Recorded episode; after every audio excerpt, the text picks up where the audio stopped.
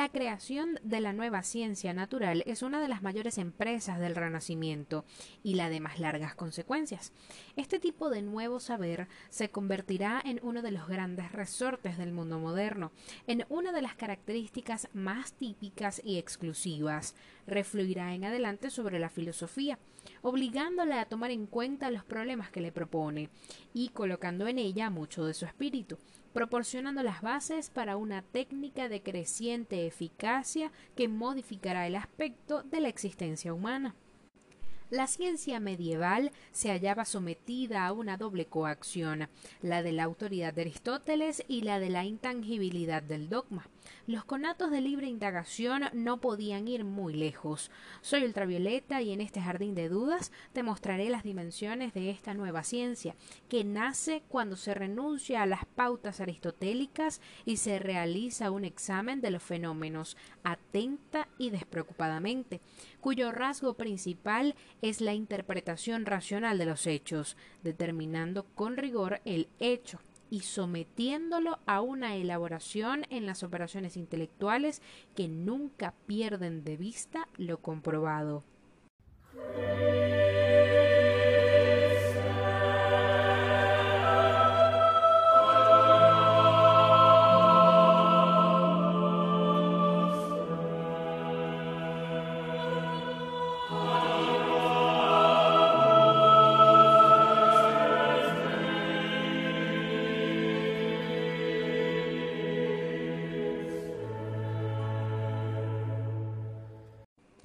El fermento pitagórico platónico no puede desconocerse en esta nueva situación, en la cual se exalta lo cualitativo, reemplazando así la importancia atribuida a los elementos de cantidad y de formas geométricas.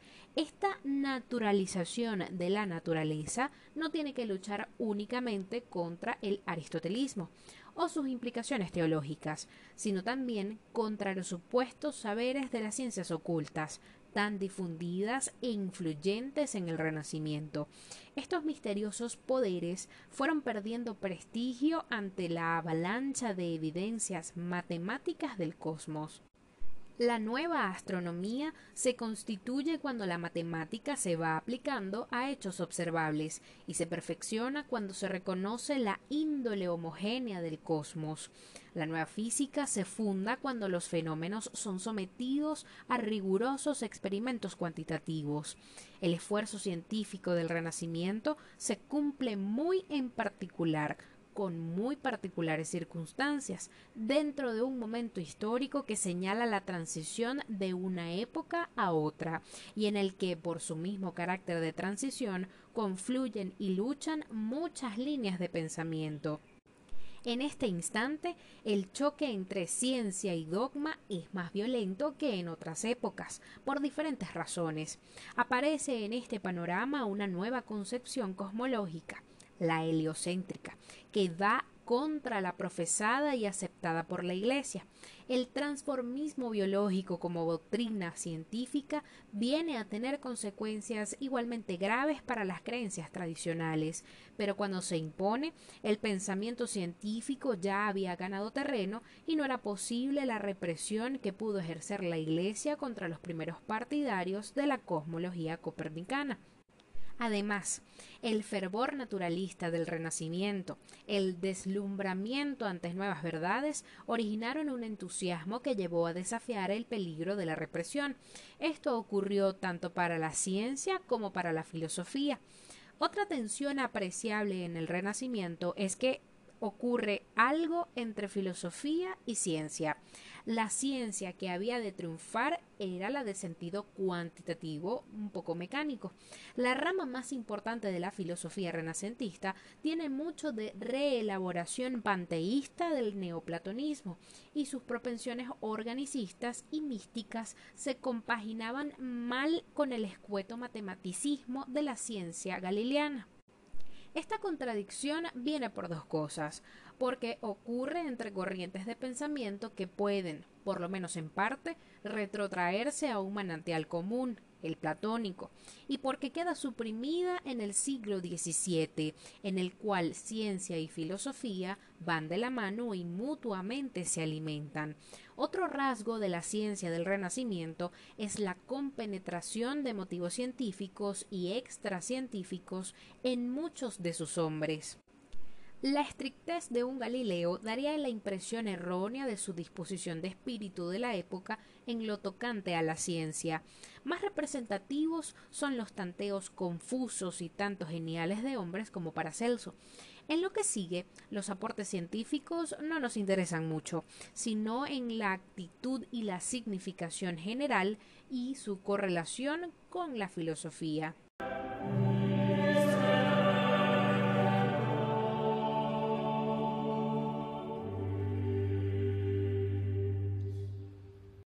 Con el paso del tiempo, el Renacimiento y el humanismo abren, como se dijo en un principio, el camino a la especulación sobre la naturaleza, camino ya transitado por los presocráticos.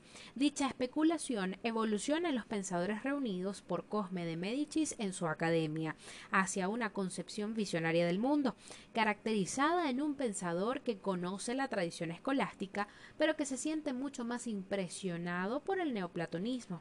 Estamos hablando de Giordano Bruno. Aquel napolitano irónico, ingenioso y escéptico, celebrado más tarde como mártir de la libertad intelectual, tiene mucho que hablar. Sin embargo, Bruno no muere en la hoguera debido a su entusiasmo por la nueva imagen copernicana del mundo, sino por negar la encarnación de Dios. Sospechoso de herejía desde muy pronto, se ve obligado a llevar una vida de viajero cosmopolita por media Europa, pasando por Ginebra, París, Oxford, Londres, Praga, etc. Al final es quemado en Roma por hereje, tras un largo proceso desarrollado con suficiente imparcialidad, según los criterios de la época. Bruno se declara partidario de la concepción heliocéntrica del mundo, propuesta por Nicolás Copérnico, antes incluso que Galileo hace uso especulativo de esta hipótesis heliocéntrica, afirmando la existencia de una multitud de sistemas solares en un espacio ilimitado. Ni la Tierra ni el Sol están en el centro del universo. Por tanto, el hombre no tiene ninguna posición privilegiada. Convencido de sus propias ideas, amplía esa concepción hasta hacer de ella una filosofía dinámica del todo y de la unidad, cuya influencia llega hasta Leibniz. Giordano sustituye el concepto de infinitud de Dios por la de infinitud de la naturaleza. En un universo espacialmente infinito, con un número también infinito de sistemas solares, los astros trazan sus círculos de la misma manera como los siete planetas giran en torno al Sol. No hay límites en ninguna parte, y el centro está en todas ellas. Los movimientos se explican mediante la hipótesis expuesta en otros tiempos por Platón en su diálogo Timeo, según la cual las estrellas poseen un alma en el sentido de un principio interno de movimiento, lo mismo que todos los cuerpos naturales. De acuerdo con esa concepción, los movimientos de los astros no están causados desde afuera, sino que son autónomos.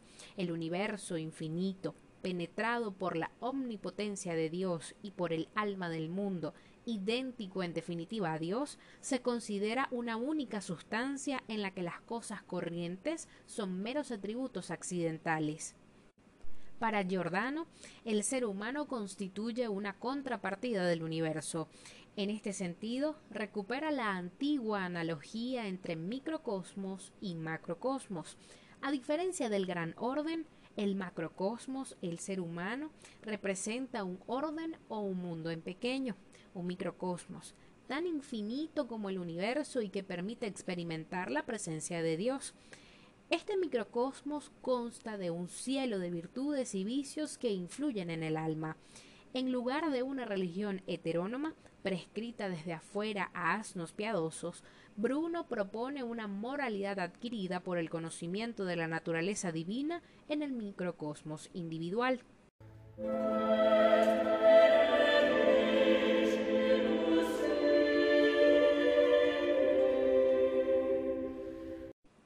Una genial anticipación de la ciencia moderna ocurre en Leonardo da Vinci, el extraordinario artista que supo concentrar en su personalidad múltiple tanta sustancia renacentista hasta el punto de ofrecerse como el verdadero paradigma de la época.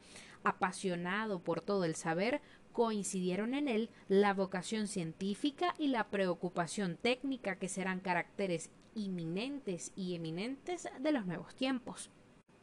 Tuvo interés vivo por los hechos, movido por su curiosidad insaciable ante casos singulares y concretos de la realidad, acompañados por un sentido de teorización que lo llevó a plantearse problemas típicos de la filosofía.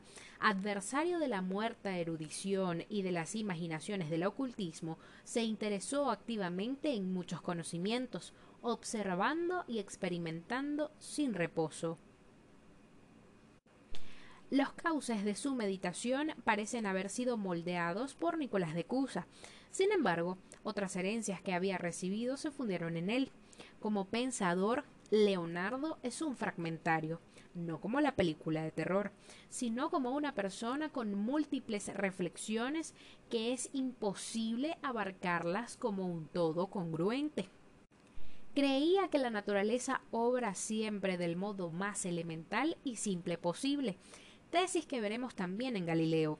Capital es su insistencia en que el origen de todo saber cierto debe buscarse en la experiencia. Sin embargo, eso no lo hace un mero empirista, sino que exige la interpretación racional de lo comprobado, la teoría.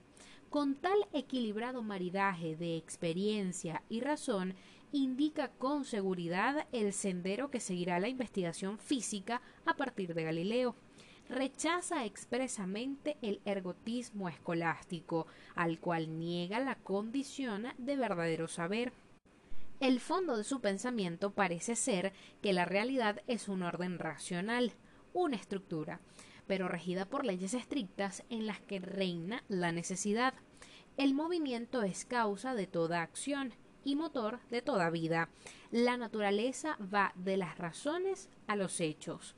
El conocimiento humano, que ignora de antemano esas razones, se haya obligado a seguir la dirección opuesta, de los hechos a las razones, de la comprobación a la explicación y la generalización.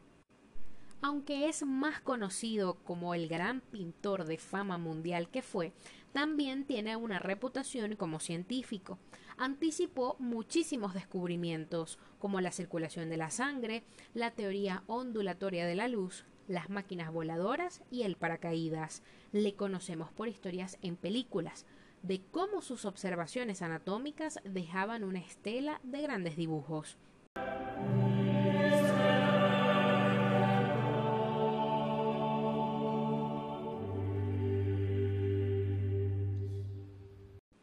Con Galileo Galilei vemos la importancia del experimento controlado para demostrar la verdad de la hipótesis científica. Galilei es el principal exponente del método experimental, en el que experiencia y razón se funden al calor de profundas convicciones. A diferencia del método inductivo de Bacon, el de Galileo consiste en el análisis del caso único inventó un reloj de péndulo y el termómetro, y debe su fama también a su conflicto con la Inquisición, sobre todo por su apoyo a la tesis copernicana. Él destacó en la astronomía con su modelo heliocéntrico como verdad y no solo como hipótesis, en la mecánica con las leyes de movimiento y choques y muchas cosas más. Sostuvo la doctrina de la naturaleza matemática del universo, lo cual permite que la física y la astronomía fueran expresadas por relaciones matemáticas. En la mayoría de la literatura se le conoce como genio, científico de primera magnitud, de esos que poco produce la humanidad, cuya vida interrumpida por buscar la verdad documenta los peligros de la época para los espíritus libres como él. Estudió la filosofía y la física aristotélica, destacándose por sus opiniones francas y osadas en las disputas académicas. También estudió a Platón y profundizó en cuenta propia en la ciencia antigua y en la geometría. A medida que sus descubrimientos despertaban la admiración, se anunciaba la tormenta que caería sobre él.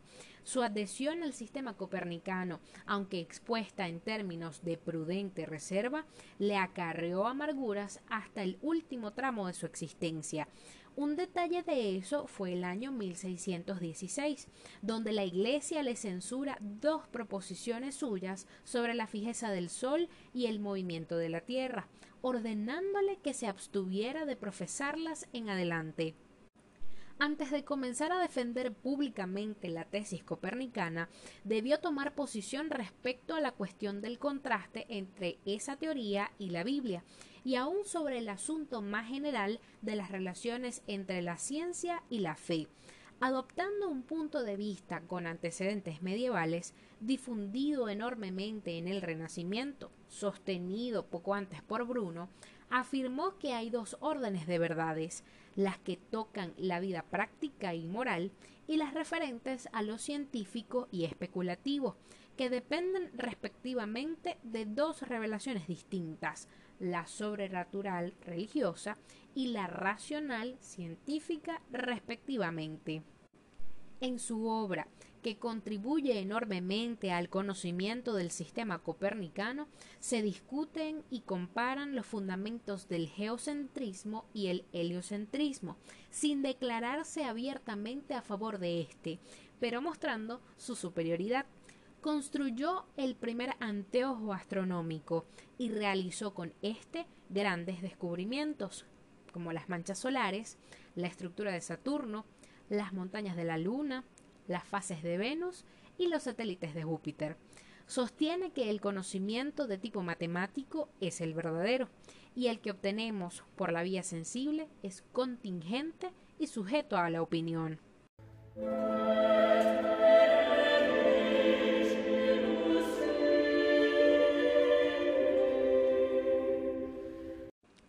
La tarea más importante de los científicos renacentistas era reivindicar la observación directa de los hechos para sustituir la larga tradición de ciencia dogmática, hecha a base de una confianza sobre textos antiguos, en especial de Aristóteles. Le debemos a Nicolás Copérnico la conocida teoría sobre el movimiento propio de la Tierra, que en español significa que la Tierra gira alrededor del Sol y no alrededor de personas perdón, del Sol alrededor de nosotros.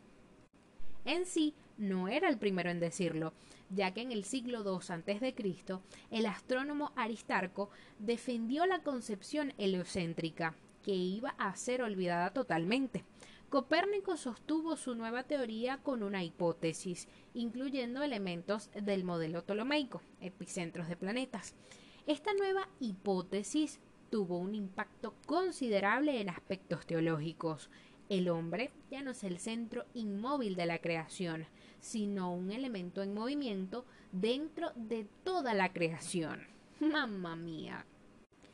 El mérito de Copérnico no está en sus observaciones, escasas y poco rigurosas, sino en la interpretación matemática que le llevó a criticar y revisar el sistema geocéntrico y a elaborar el suyo. La Tierra, con la Luna girando a su alrededor, recorre anualmente un gran círculo alrededor del Sol, igualmente los planetas, cuya distancia de las estrellas es enorme. De acuerdo a la obra de Murray Rothbard sobre historia del pensamiento económico, Copérnico dirigió su atención hacia cuestiones monetarias cuando el rey Segismundo I de Polonia le solicitó que presentara algunas propuestas para reformar el enmarañado sistema monetario del lugar. Desde la década de 1460, en la Polonia prusiana, donde Copérnico vivía, circulaban tres monedas diferentes, la de Prusia real, la del propio reino polaco y la de Prusia de la Orden Teutónica. Ninguno de dichos gobiernos mantenía un único patrón monetario. La Orden Teutónica, en concreto, mantenía en circulación una moneda barata y sujeta a continua devaluación. Copérnico terminó su trabajo en 1517 y lo entregó a la Real Asamblea Prusiana en 1522, que lo publicó cuatro años más tarde. Aunque sus propuestas no fueron aceptadas, el librito resultante contenía importantes aportaciones al pensamiento monetario. En primer lugar, Copérnico reforzó la exposición de la ley de Gresham, enunciada por primera vez por Nicolás Oresme un siglo y medio antes. Como hiciera Oresme, Copérnico partió de la intuición de que el dinero es la medida común de un valor de mercado. Procedió entonces a mostrar cómo, si dicho valor lo fija el Estado, entonces la moneda cuyo valor ha sido fijado artificialmente bajo tenderá a desplazar a la de mayor valor. Copérnico declaró que es imposible que circulen juntas una moneda buena con todo su peso y ley y otra degradada, porque la primera se atesorará, fundirá o exportará, quedando en circulación únicamente la segunda. También señaló que el gobierno, en teoría, podía ir ajustando los valores legales de las monedas en función de las fluctuaciones de los valores de mercado, pero que en la práctica la tarea resultaría de una complejidad excesiva. Copérnico también fue la primera persona en exponer con claridad a lo largo de su discusión la teoría cuantitativa del dinero, según la cual los precios varían directamente con la oferta monetaria de una sociedad. Lo hizo 30 años antes que Martín Aspicueta. El doctor Navarro y sin el estímulo que a la cogitación supone la entrada inflacionaria de metales procedentes del Nuevo Mundo. Copérnico fue, en todo como en todo teórico por antonomasia.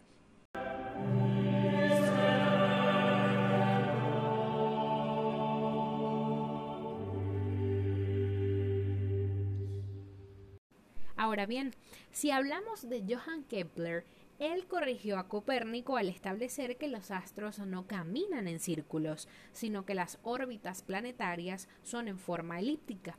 Esto como parte de las tres célebres intervenciones que tuvo en la moderna astronomía y que se convirtieron después en leyes. Así, pues, terminó perfeccionando la teoría heliocéntrica de Copérnico, estableciendo leyes universales del cosmos y dando así el golpe de gracia a la teoría aristotélica de dos diferentes espacios cósmicos. Consideró también una gravedad general por parte del Sol que llamó ánima motriz y que Newton reemplazaría más tarde por la ley general de la gravedad.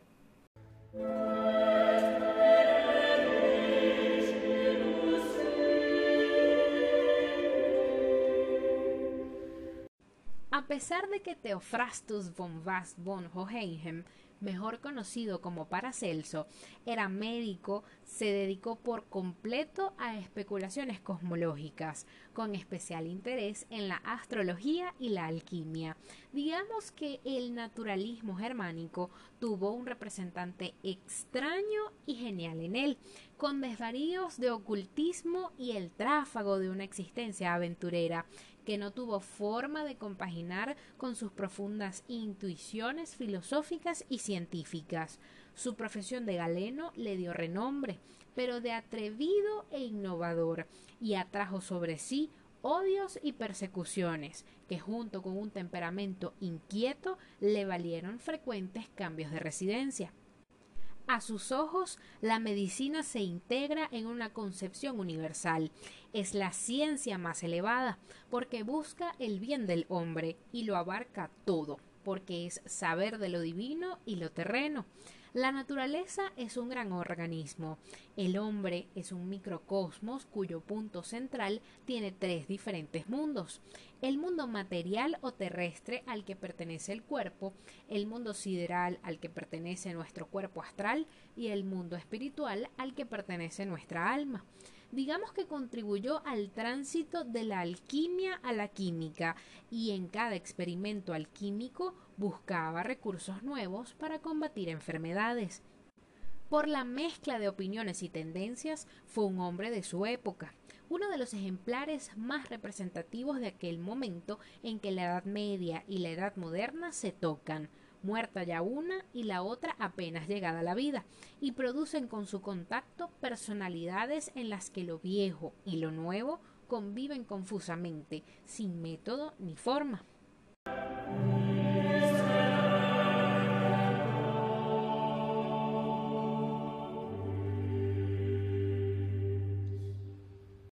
Si despedimos este episodio podemos hacerlo con la cantidad de nombres que se nos escapan de las manos, porque en este jardín con muchas flores no podemos detenernos a olerlas todas.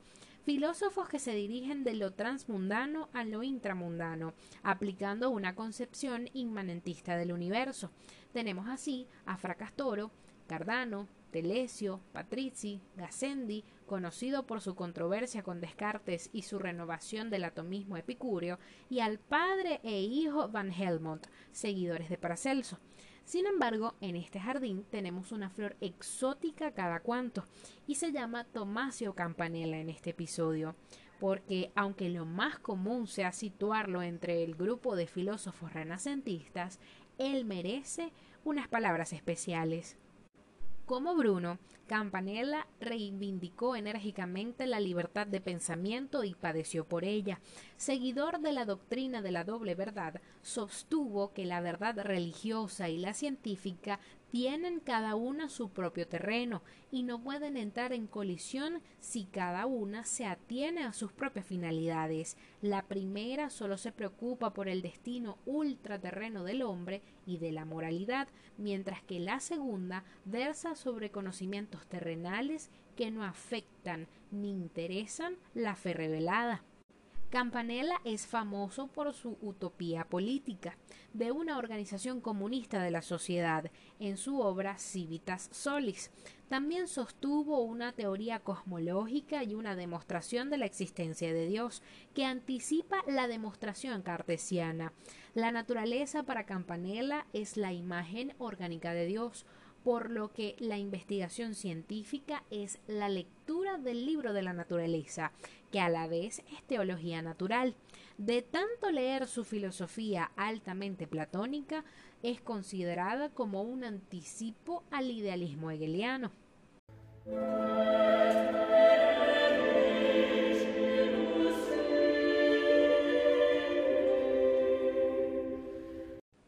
En el recorrido de este episodio del Jardín de las Dudas, vimos que, aunque la ciencia tuvo un impacto considerable en la Edad Media, es en el periodo renacentista en el que experimentó un cambio paradigmático y un desarrollo notable en descubrimientos e invenciones científicas. En este tiempo, la cosmología tiene que ceder poco a poco el terreno ante el avance de las ciencias de la naturaleza, como la física, anatomía, astronomía, biología, mecánica.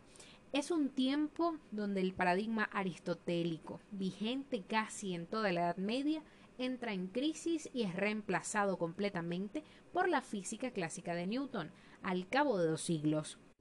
Todo este proceso tiene sus antecedentes en la actitud empirista de la escolástica tardía y a la vez no deja de ejercer un impacto fuerte en la filosofía que vendría después, con el racionalismo continental y el empirismo británico del siglo XVIII. Soy ultravioleta y sin duda alguna estas aportaciones de las ciencias físicas, astronómicas y fisiológicas influyeron considerablemente en lo que vino después, tanto en su metodología como Descartes y Spinoza, como en sus concepciones como Leibniz, Locke, Hume y Kant. Hasta un próximo episodio.